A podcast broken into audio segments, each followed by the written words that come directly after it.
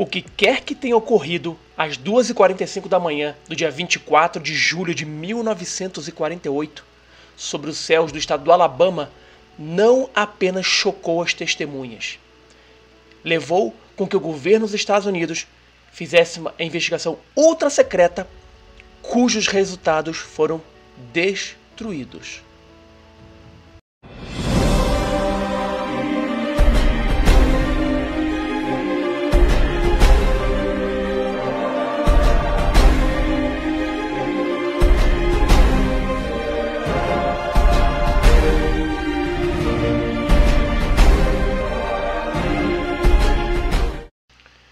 Dia, boa tarde, boa noite, boa madrugada. Eu sou o Thiago Luchiquete. Sejam bem-vindos ao canal Investigação OVNI. E hoje trago para vocês um caso fantástico ocorrido em 1948 nos Estados Unidos, no estado do Alabama. Dois pilotos e uma das testemunhas, entre as 20 passageiras do avião, observaram um objeto em forma de foguete, mas com janelas sem asas, sem qualquer tipo de estrutura conhecida na época, inclusive nos dias de hoje. Então, preparem-se, venham comigo que eu conto para vocês muito mais detalhes desse incrível avistamento. Mas espera, espera, espera, só um pouquinho, antes da gente começar esse caso incrível. Tenho o objetivo de chegar a 10 mil inscritos até o final do ano. Me ajude! Vamos lá! Comente o vídeo, marque o sininho para sempre que tiver um vídeo novo você ser avisado e vamos se inscrever, inscrevam-se no canal. Tem uma grande surpresa, se chegarmos a 10 mil inscritos até o final do ano, irei sortear 10 livros para todos os inscritos. Então, conto com vocês, ok?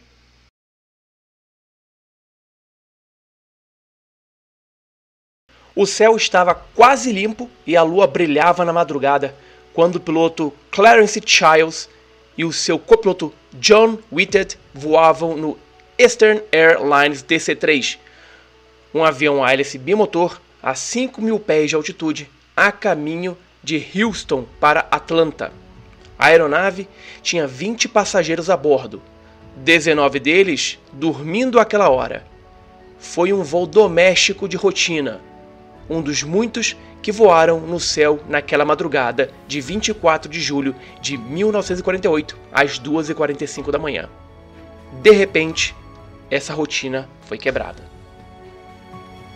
Os dois pilotos e um passageiro, bem acordados, viram nos céus a cerca de 20 milhas a sudeste de Montgomery, Alabama, algo que fez mais do que assustá-los ele se tornaria o catalisador para um documento altamente confidencial da Força Aérea Norte-Americana, sugerindo que alguns objetos voadores não identificados eram espaçonaves de outros mundos.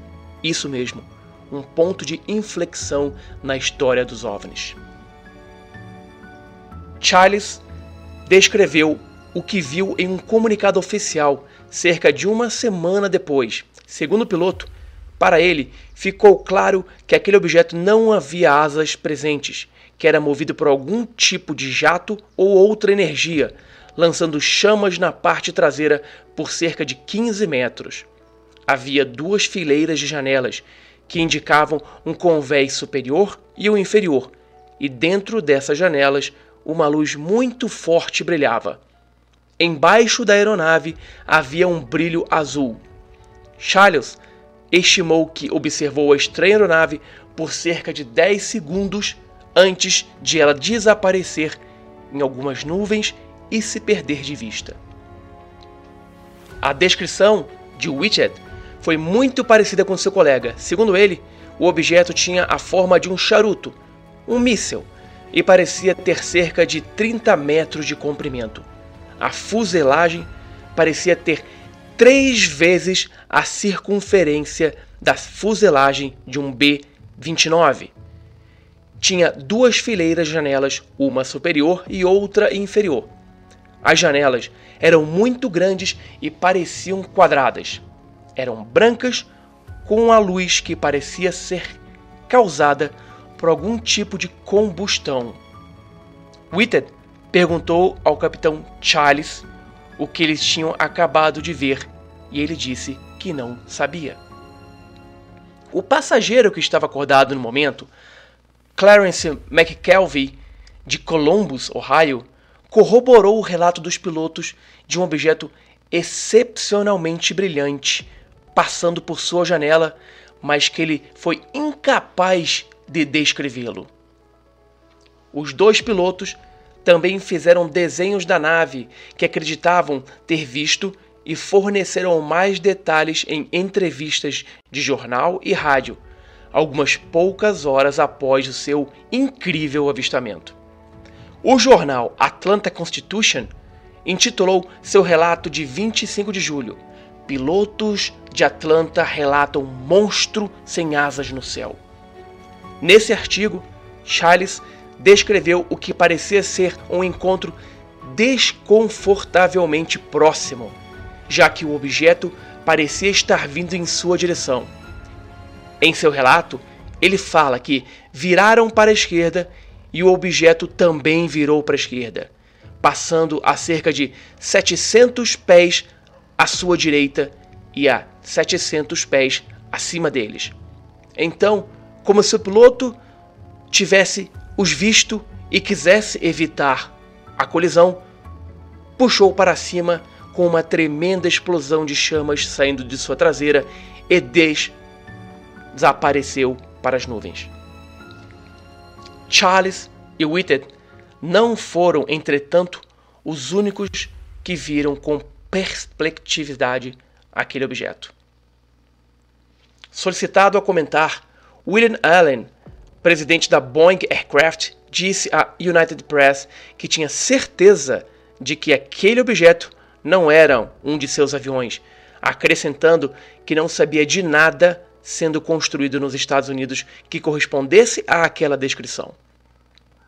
O general George Kenney, chefe do Comando Aéreo Estratégico, responsável pela maioria das forças de ataque nuclear da América do Norte durante a Guerra Fria, disse à Associated Press que eles não tinham nada parecido, mas que adorariam ter.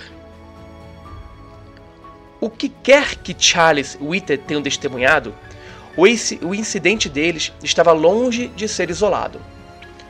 Houve muitos relatos de avistamentos de OVNIs nos anos anteriores, mas os investigadores da Força Aérea dos Estados Unidos levaram esse episódio mais a sério do que a maioria. Por um lado, os dois homens eram pilotos conceituados que serviram como oficiais da Força Aérea durante a Segunda Guerra Mundial. Por outro lado, os pilotos obtiveram o que parecia ser uma visão incomumente próxima de um estranho objeto que descreveram.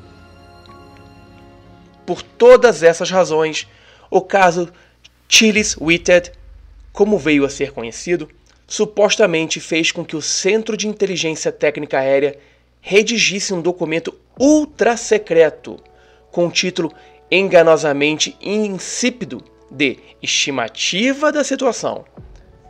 Edward Ruppelt, um oficial da Força Aérea e o primeiro chefe do famoso projeto Livro Azul, afirmou ter visto uma cópia do documento que dizia que o objeto era um OVNI e com grandes chances de ser de origem interplanetária. De acordo com Ruppelt, o relatório tramitou pela cadeia de comando da Força Aérea até o general Hoyt Vanderberg, chefe do Estado-Maior, que não aceitou a conclusão do relatório, mesmo quando um grupo do Centro de Inteligência Técnica Avançada foi ao Pentágono para reforçar a sua posição. Ruppelt relatou que o documento teve uma morte rápida, sendo relegado ao incinerador. Uma razão para o ceticismo de Vanderberg, aparentemente, era que outra facção, outro grupo dentro da Força Aérea tinha uma teoria concorrente. Os OVNIs não eram interplanetários, mas obra do inimigo da Guerra Fria da América, a União Soviética.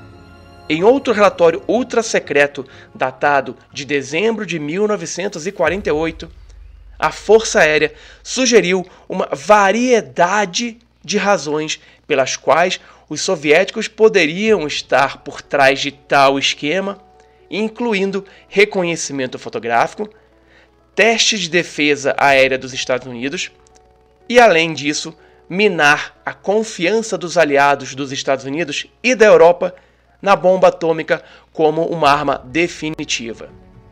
Os soviéticos, porém, não teriam a sua própria bomba atômica até o final de agosto de 1949.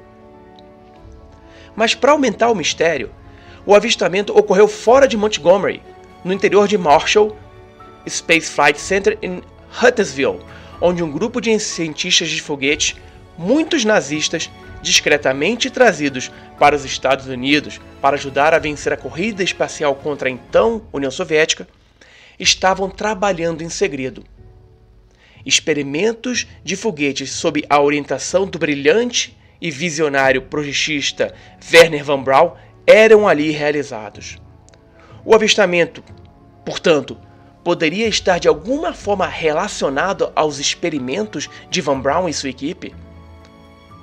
A supressão do relatório estimativa da situação e a rejeição de qualquer explicação extraterrestre foi o início de um longo período de relações públicas infelizes e amadoras por parte da Força Aérea dos Estados Unidos, afirmou à época, em 1972, em seu livro The UFO Experience, J. Allen Hynek, consultor do projeto Blue Book e tido como cético no início, mas após tudo que ele investigou, tornou-se um dos mais brilhantes ufólogos e defensores da teoria extraterrestre.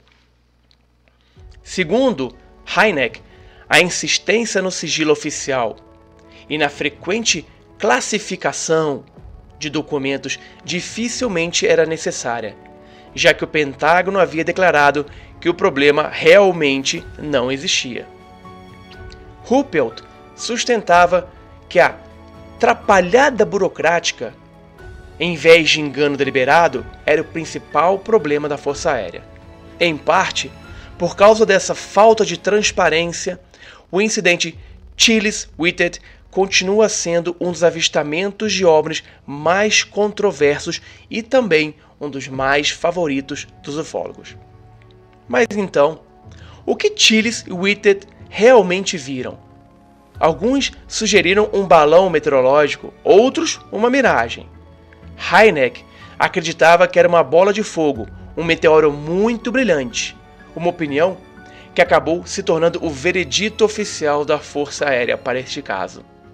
Quanto às janelas iluminadas que ambos os pilotos afirmam ter visto, alguns especialistas sugeriram que poderia ter sido um fenômeno chamado efeito dirigível, onde os observadores que veem um grupo de luzes não relacionadas no céu são enganados em pensar que fazem parte do mesmo objeto.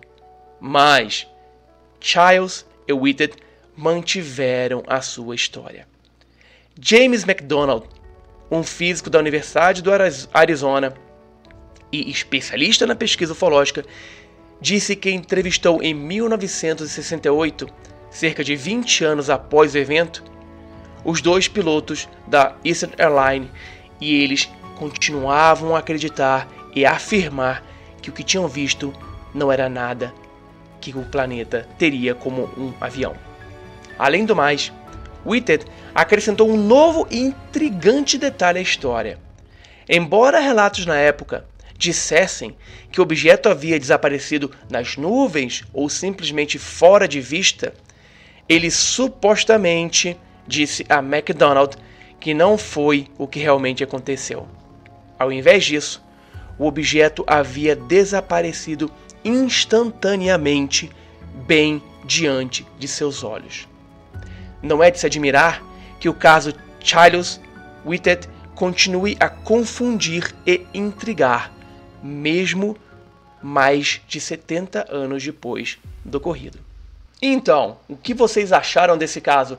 No mínimo, intrigante. Será que eram protótipos de foguetes de Van Braun naquela época? Será que realmente Childs Whitted viram um objeto de outro planeta possivelmente um balão meteorológico? um cometa, um meteorito, um cometa, alguma coisa? Não, eu acho muito difícil. Mas o que vocês acham? Deixe nos comentários a sua opinião. E claro, compartilhe o canal.